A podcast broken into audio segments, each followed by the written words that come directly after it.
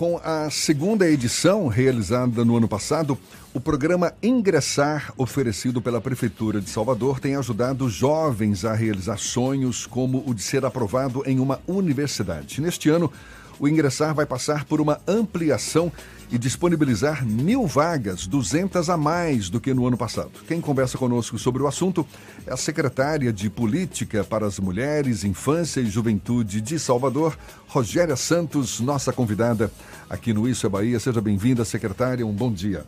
Bom dia, é um prazer enorme estar aqui mais uma vez no Isso é Bahia com você, Jefferson, com o Fernando, vocês que são amigos queridos da Bahia e de Salvador. Ah, não tenha dúvida. Para nós é uma grande satisfação também recebê-la. O Ingressar é um curso preparatório para o Enem, o Exame Nacional do Ensino Médio, também para vestibular em instituições credenciadas pela Prefeitura. Quem é que pode participar do Ingressar, secretário? É, na verdade, qualquer jovem que esteja concluindo o terceiro ano ou que seja egresso do terceiro ano na faixa etária é, até os 29 anos, que é a faixa etária compreendida entre a juventude ainda na, de acordo com a lei. Agora, eu queria só antes da gente entrar na ampliação do novo programa, no histórico do que a gente viveu em 2019. É interessante que quando a Prefeitura de Salvador lançou o Ingressar ano passado, a gente vivia é, aquela era em que a mídia, muita gente falava da geração nem, nem, nem. Não sei se vocês acompanharam isso. Fernando acho que acompanhou mais do que eu. Acompanhou, né, Fernando? que era, se falava muito que havia havia na, na, nossa juventude uma geração que vinha surgindo, que era essa geração nem, nem, nem, que nem trabalhava, nem estudava e nem queria fazer nenhuma das duas coisas. E a gente veio na contramão, investindo na juventude de Salvador, a princípio com as 800 vagas. E a gente topou o desafio. Confesso para você que para a gente foi um desafio de formiguinha, mas que foi muito gostoso a gente trabalhar, porque a gente foi atrás do nosso público. Foram a 800 gente... vagas e uma taxa de evasão quase zero. Quase né? zero. Isso nos motivou muito, isso nos alegrou porque a gente foi buscar esses meninos, a gente foi às escolas públicas, a gente fez palestras, a gente mostrou a necessidade desses meninos em relação ao investimento na vida profissional deles, na vida acadêmica deles, deslumbrar, deles vislumbrarem essa possibilidade e eles abraçaram. E assim nos encantou porque a gente acompanhou muito de perto a evolução desses meninos, de todos eles. A gente frequentou as salas de aulas, a gente assistiu, a gente é, se reuniu muito com eles e com a equipe dos cursos, os docentes, para que a gente sempre tivesse pegando feedback desses meninos e foi uma coisa maravilhosa. Os feedbacks que a gente teve, só para você ter uma ideia, tinham meninos que eles estudavam no turno da manhã, eram egressos, já não estudavam mais.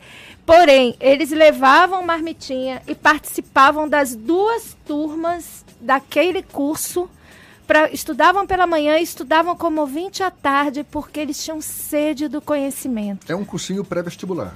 É um cursinho pré-vestibular nos mesmos moldes de qualquer outro curso. É feito um chamamento, as empresas se credenciam e aí elas são se credenciando, a gente, é, os alunos ficam livres para optar pelo curso que ele quiser dentro daquelas empresas que estão credenciadas. Quantas instituições estão credenciadas? Porque são vestibulares para instituições credenciadas com a prefeitura, não é isso? Isso. Nós tivemos nesse último quatro instituições que foram credenciadas. E aí no próximo que nós vamos ter a partir de maio, abril e maio, a gente já começa a movimentar todo o processo de inscrição, não de é inscrição e, e tanto de alunos quanto de instituições. E aí a, os alunos, o interessante é sempre isso, que são os alunos que optam a instituição que eles querem estudar. Então ali você vai ter, porque eu não sei quantas vão se inscrever agora, você tem o rol das instituições e eles optam para aquela que eles mais gostam, aquelas que eles mais se, se, se sentem bem ou se sentem, se identificam e vão estudar. E o interessante é que nós conseguimos fazer mil e uma inscrições. Dessas mil e uma inscrições, conseguimos as 800 matrículas. Das 800 matrículas, nós finalizamos o curso com 790 alunos, 97 alunos. Por isso que a evasão foi bem baixa mesmo. Muito né? baixa. E os três alunos que evadiram, dois foram porque foram para o mercado de trabalho e não tinham como prosseguir no curso. E um foi porque realmente desistiu, não quis continuar. E esse ano agora a, o número de vagas aumentou para mil, mil de 800 para mil vagas. Mil vagas. Então, e um diferencial que a gente também fez no ingressar, que no ato da inscrição, inclusive o próprio edital rezava isso, que o poder público poderia facultar a, o transporte para aqueles para aqueles estudantes que estivessem inscritos e que fosse comprovado que esse, essa pessoa estivesse em vulnerabilidade social e fosse utilitário de algum benefício social. E a gente conseguiu com isso é, incentivar e motivar cerca de 287 alunos que estavam com essa nesta condição e que destes nenhum desistiu. A senhora falou que a idade máxima é de 29 anos, a, mínima é de 16. Isso, não é isso? 16 de 16 a 29 anos. É preciso ser morador de Salvador e cursar isso. ou ser egresso do terceiro ano isso. do ensino médio ou do EJA, não é? Que é a educação de jovens e adultos. E adultos. Na Precisa rede pública de ser ensino. egresso da educação pública? Educação pública.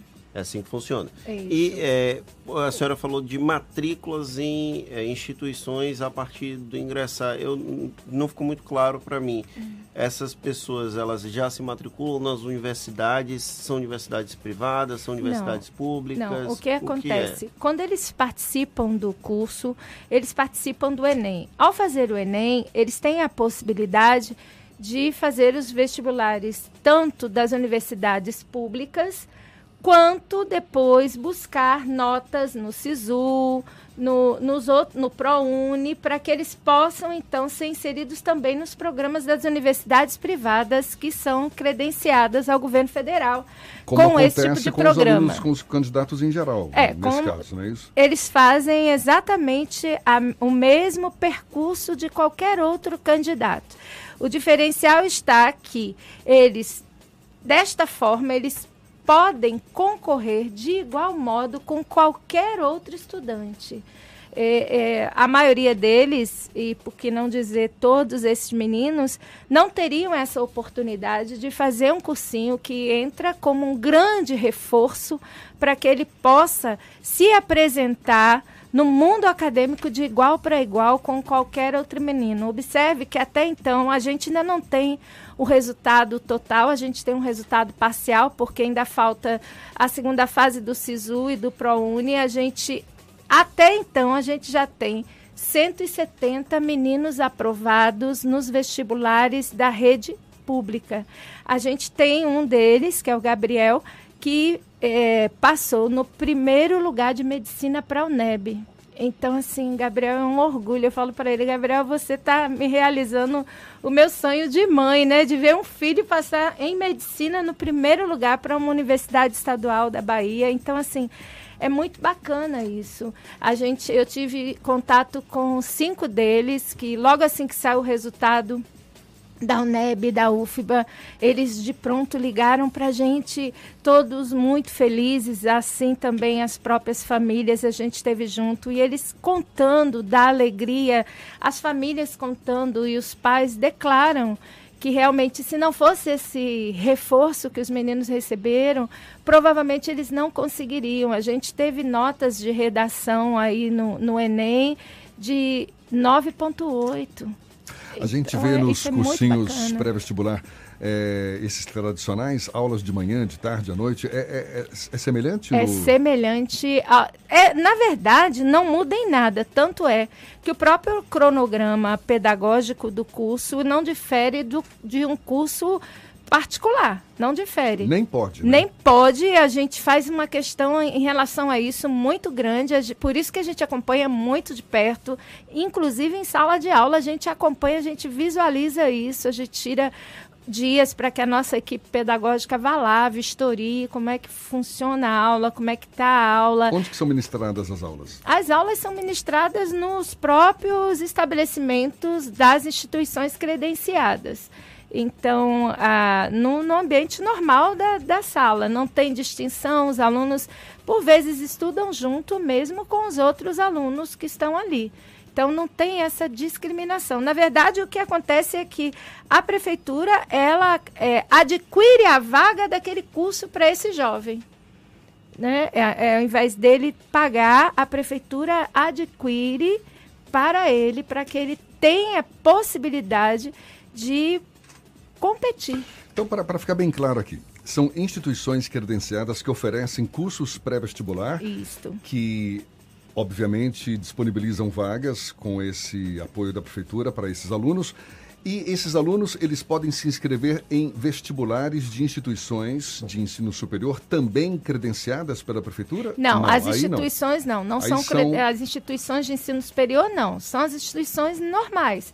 Então, quando você, você hoje, quando você faz o ENEM, você se credencia, a sua nota lhe dá a possibilidade de você passar para um, uma universidade privada que esteja credenciada, você consegue ali a sua margem da sua bolsa, ou você também vai fazer os vestibulares tanto da UFBA quanto da UNEB, que são universidades não só qualquer outra universidade federal ou estadual, que você possa fazer e ali você pleitear ah, com a sua nota também a sua vaga, como a gente já teve porque os vestibulares da UFBA e da UNEB, eles acontecem um pouquinho no meio do, do Enem, né? O Enem é mais ou menos em novembro, novembro. e alguns desses vestibulares acontecem no final de novembro, princípio de dezembro, Exatamente. e aí é, aí é mais ou menos tudo no mesmo período, e eles vão é, se inscrevem em muitos deles, né? Se inscrevem na, no, na estadual, na federal e vão, como a gente já falei aqui dos meninos que a gente teve contato de perto após a aprovação na UFBA e na UNEB. Então, para a gente isso é uma alegria muito grande. Na verdade, o que a gente tem verificado e é por isso até que houve a ampliação do para 2020 de a mais 200 vagas é que os nossos jovens eles só precisam de uma oportunidade. E quando eles precisam, quando eles se veem diante dessa oportunidade, o que eles querem a mais que isso? Motivação. E isso a gente tem dado, porque até nessas visitas que a gente faz, a nossa equipe pedagógica também entra com uma parcela muito grande disso, de incentivá-los, de mostrar para eles o quanto eles podem. E aí eu fico lembrando da minha juventude, eu não sei se você viveu isso, eu vivi muito isso, porque eu sou menina de periferia do Rio de Janeiro, eu nasci na Baixada Fluminense e eu não tive a oportunidade de poder investir no meu estudo quando eu tinha essa idade, porque eu tive que optar, ou eu trabalhava ou eu estudava. Mas toda vez que eu me via diante de uma situação que eu precisava estudar, aquilo me encantava. E me faltava sempre essa questão dessa figura que me motivasse. Então, quando você hoje chega para um jovem, aí é por isso que a gente veio na contramão da tal da geração nem, nem, nem, que todo mundo diz que o jovem não quer nada. Não. E a gente provou. É um grande equívoco isso. Que os jovens querem, querem muito, mas não, eles precisam da gente. Muito, muito sério, que é a questão da oportunidade. Sem dúvida, Acho sem quanto, dúvida. Quando a gente tem oportunidade na frente, e, e obviamente o jovem, tudo bem, pode ter jovens que de fato não queiram ou não estejam tão motivados assim, mas não é a regra. Acho que a grande maioria, não. de fato, busca por oportunidade e quando tem essa chance, procura abraçar. O, o é, é digno de aplauso essa esse programa e, e, que, e que cresça cada vez mais. Aliás, penso deve ser essa a pretensão. É, sem dúvida, a gente, a secretaria também tem no seu bojo a juventude, porque é mulher, infância e juventude, e uma das das políticas nossas dentro da diretoria de juventude, que é o ingressar, a tendência de fato é investir e não só, né? A gente hoje faz um, todo um acompanhamento desses meninos pós ingressar, a gente é, busca esses meninos, a gente procura ver se de fato ele está prosseguindo, se ele teve alguma dificuldade no interim dessa da questão de matrícula, ou como a gente faz questão de acompanhar esse jovem, né? A gente agora está nesse período desse acompanhamento desses meninos que já foram aprovados e que a gente já conseguiu contato, porque, por exemplo, as universidades públicas a gente consegue pela lista que é pública. As privadas, a gente tem que contactá-los para saber se no Enem eles conseguiram, é, alguns já conseguiram, vários conseguiram bolsas de 100%, já nos deram retorno mas muitos ainda vão nos dar. Só para você ter uma ideia, nesse até a hora que eu cheguei aqui, o número já eu já tinha 170 aprovados desse, desses 800 meninos que fizeram o ingressar. Mas que eu acredito, ano passado nós tivemos uma média de aprovação de 35%. A gente trabalhou para que a gente tivesse esse ano pelo menos uma média de 45% de aprovações. Tudo bem que esses aprovados ainda estão no comecinho do curso. Agora, existe a pretensão da prefeitura também de, de ajudá-los a ingressar no mercado de trabalho? Eu vou pedir para essa resposta ser dada já já.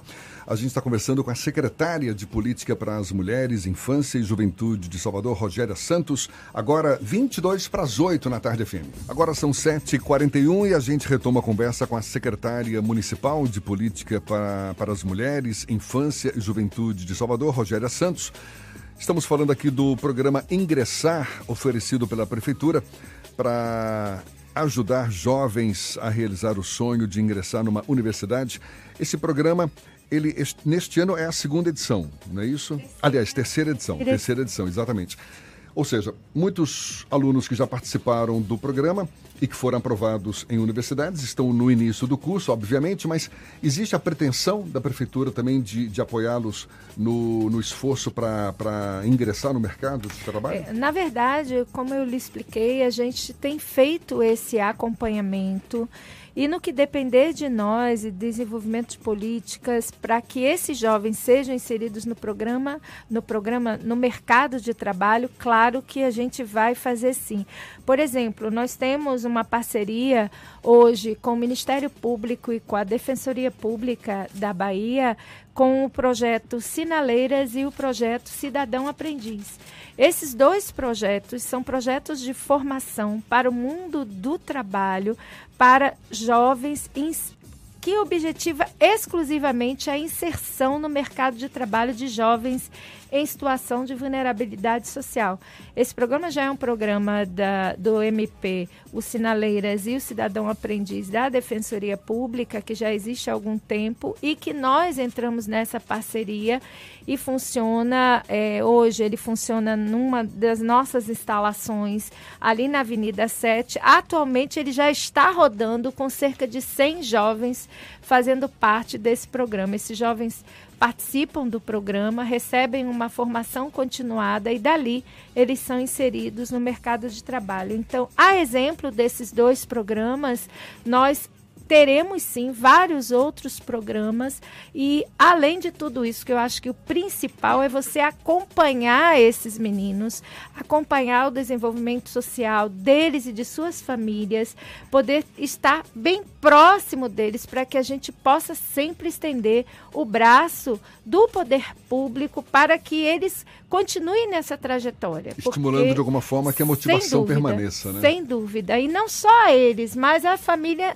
de uma forma integral. Então a gente se preocupa muito em vislumbrar se essa família ela recebe um benefício social, se ela está recebendo, como está, se ela tem os, seus cadastros atualizados e tudo mais para que a gente possa de fato, ele não seja só um número, mas que ele seja um cidadão em franca transformação e que nós possamos participar desse processo. Uma questão que uma questão que sempre é quando se tem algum tipo de programa social é, que sempre é levantada é se existe algum tipo de contrapartida dessas pessoas por conta desse projeto.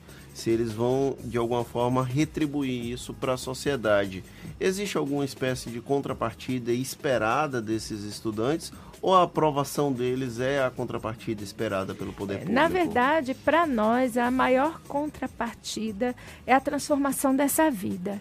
Porque, assim, como ele é um programa direcionado exclusivamente para jovens em situação de vulnerabilidade social, comprovadamente, então isso nos deixa é, confortáveis e lutar para que essa contrapartida seja a transformação dele. Fora isso, eu acredito que não tenha bem maior que esse, porque você poder pegar esse jovem que não tinha oportunidade e fazer com que ele possa hoje competir de igual para igual com qualquer outro jovem que tenha acesso aos melhores cursos de pré-vestibular da nossa cidade. E você dizer para ele: você tem aqui a sua oportunidade, abrace essa oportunidade. O que, que eu quero lá na ponta?